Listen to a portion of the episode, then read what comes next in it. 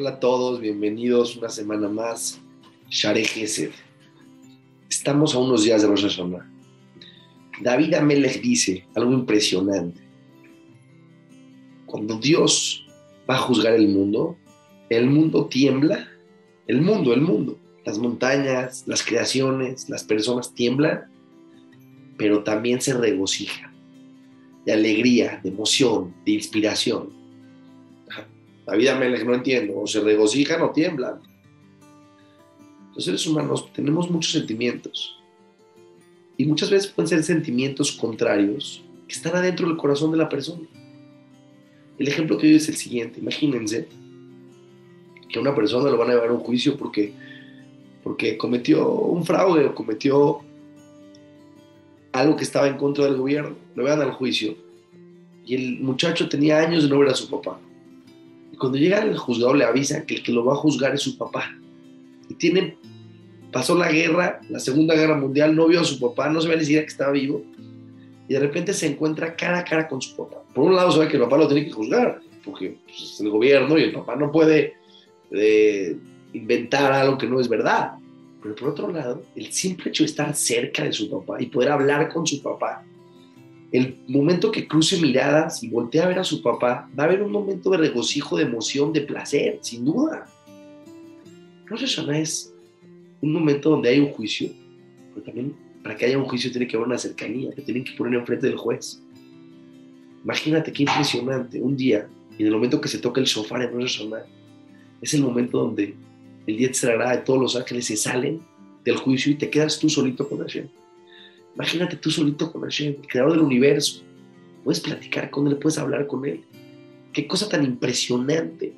En Estados Unidos hay una, una organización que se llama Make a Wish, que las personas, los niños que tienen, o las personas que tienen que estar enfermos, creo que principalmente los niños, les dan un deseo, les cumplen un deseo. Un niño, un niño pidió ver a Donald Trump.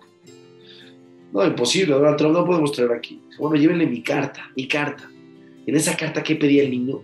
Pedía, por favor, saquen libre a esta persona que está encarcelada de manera injusta. Y le llegó la carta al presidente, se la pusieron en su escritorio y cuando la leyó el presidente, dijo, si este es el último deseo de un niño, se lo voy a cumplir. Y lo sacó de la cárcel.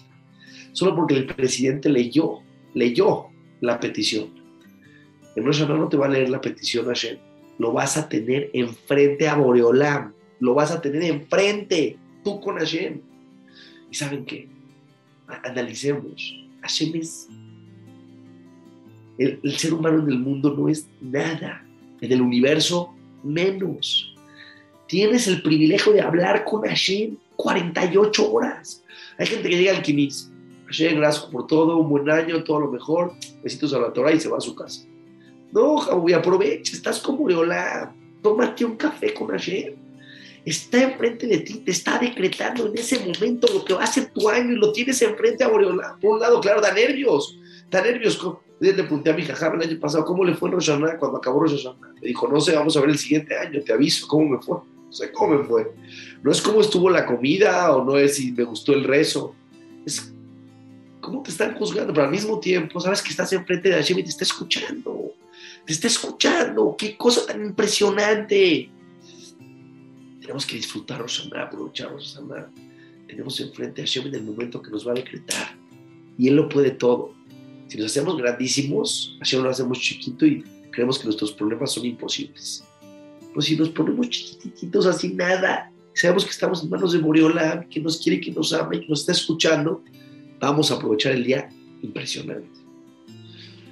Estamos en días increíbles. Y estos días culminan con Roshaná, Asayem Teshuvah y Kippur. Kippur.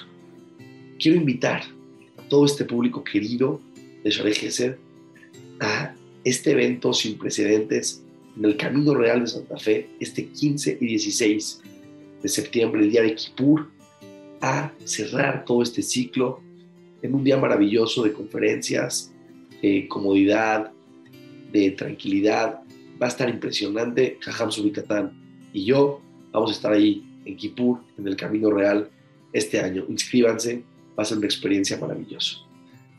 Gracias, Shalei Gesed.